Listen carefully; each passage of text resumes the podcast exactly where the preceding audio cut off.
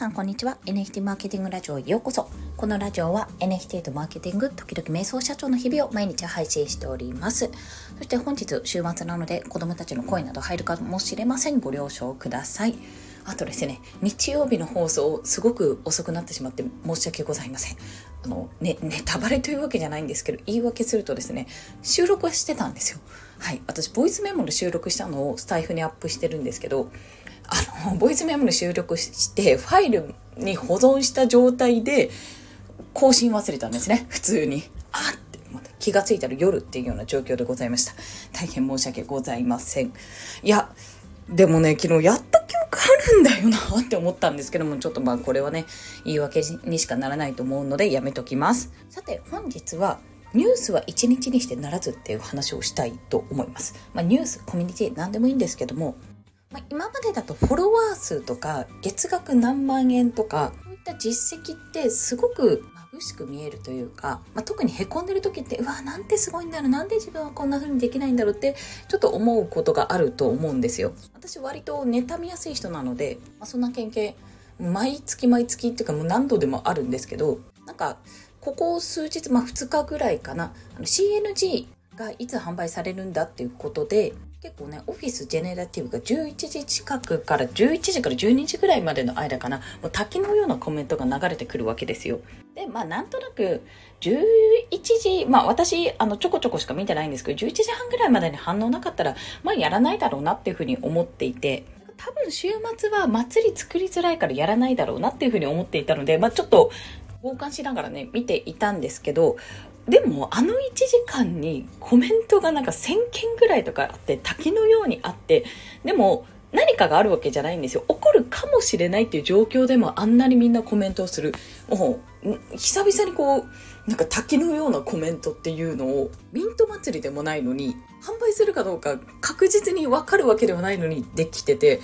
この盛り上がりすげえなってことをね、すごく見てて思っていたわけです。でも、ちょっと考えたんですよ。この盛り上がりはそうですね。例えばじゃあ池早さんが、ま、インフルエンサーである池早さんがトークンを出すって言うから盛り上がってるのかって言ったらこれ多分ね半分間違ってて半分合ってるっていうような状態だと思うんですよ。100%の答えではないと思うんです。それよりも今までやっぱりやってきた活動まあ忍者ダウというコミュニティがまず一つありますよね。それと、あと、忍者ダオの中でも様々な活動、まあ、イベント、今日、メタバース初詣があったんですけども、まあ、そことかを含めていろんな活動がある中で、やってきた、やってきたって、入ってきたですね、メンバーたちがいて、公式でも、まあ、その池早さんの方から公式でもアニメに、クリプト忍者のアニメをやったり、皆さんのプロジェクトでも本当に様々な取り組みをされてきたと。その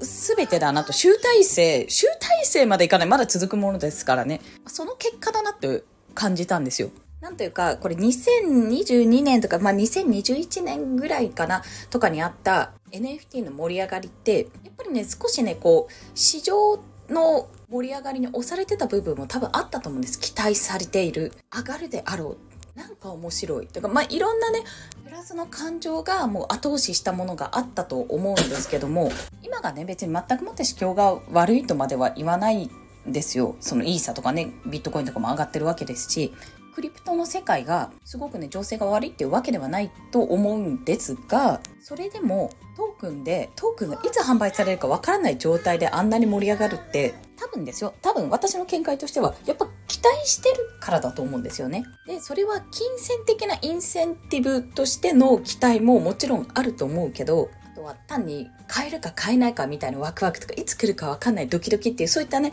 演出もあると思うんですけどやっぱりこれ有名になるだろうとか欲しいって気持ちがちゃんとかきたてられているとか未来があるから期待をすると思うんですよね。そしてこれはもうここまで来ると勝手な想像ですけども短期的な未来の想像とか期待というより結構長期的な未来への期待だと思っています。もちろん私もトークンは欲しいですしただそれはどちらかというと、あ、やったお金もらえるイエーイみたいな感じというよりは、もちろんね、それもあるけども、どちらかというと、このトークンを使って何をやっていくのか、何をやってくるのかって、そういった面白さ、持ってればそれを知れるなってところがあるんですよね。あとはもしかすると CNP を持ってない方とか ICL に入ってない方だったら NFT ホルダーでない部分ですよね。まあ、そこでこれから忍者ダオに参加できる、忍者ダオのメインプロジェクトに参加ができるというところの期待もあるかもしれないかなというふうにも思いました。なかなかね、参加するってやっぱり難し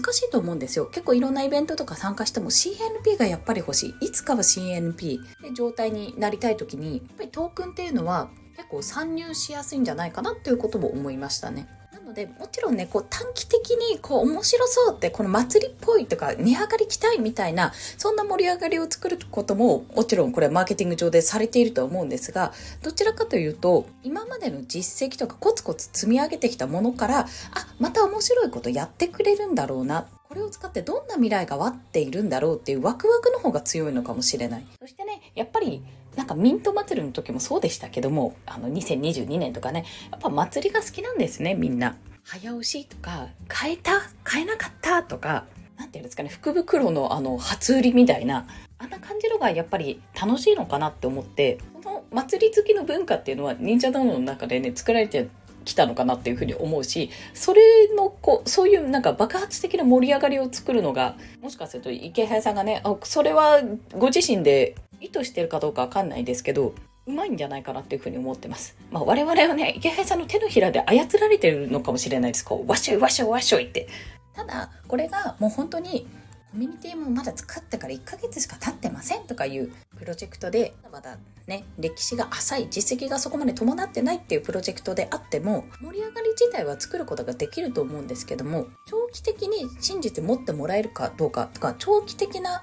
目線で購入してくれるかどうかってなかなか難しいと思うんですよね。ってことを考えるとやっぱりそれまで積み上げてきた、まあ、信用とか信頼とか実績やってきたことあとメンバーですねをちゃんと確立させてきた文化などがこう今日はやるのかやらないのか解散宣言まで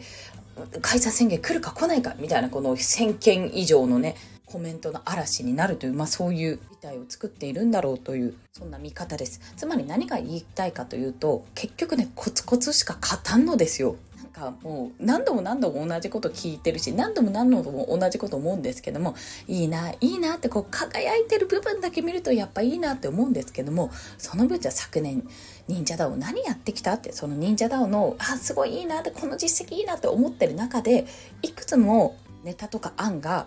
やっぱりちょっと練り直そうって思ってやり直されてきたりとかその一方でなくなっていく休止するとか縮小しますとかそういったプロジェクトだってきっとあると思います。でもそういうのも全部ひっくるめてコツコツコツコツ一人一人が積み上げてきたものが結果につながるんだろうなって思っていやすいませんって一攫千金なんてね夢見るもんじゃない。コツコツしか勝たん。かっこ N 回目というそんなお話をさせていただきました。ということで本日もお聴きくださりありがとうございました。最後にそんな忍者ダオのイベントを1月の26、27日に開催いたします。サード忍者ダオカンファレンス。こちら、この放送の後にですね、プレスリリースします。9時に予約する予定です。こちら参加費無料で、ズームウェビナーで開催いたします。申し込んでいただけると、あの、出入り自由のズームリンクをお送りしますので、よろしければぜひお申し込みいただけると嬉しいです。また、えー、その翌週の月曜ですね、29日の月曜には、お昼の12時から13時の間に Web3 時代の働き方セミナー実践編というものを開催いたします。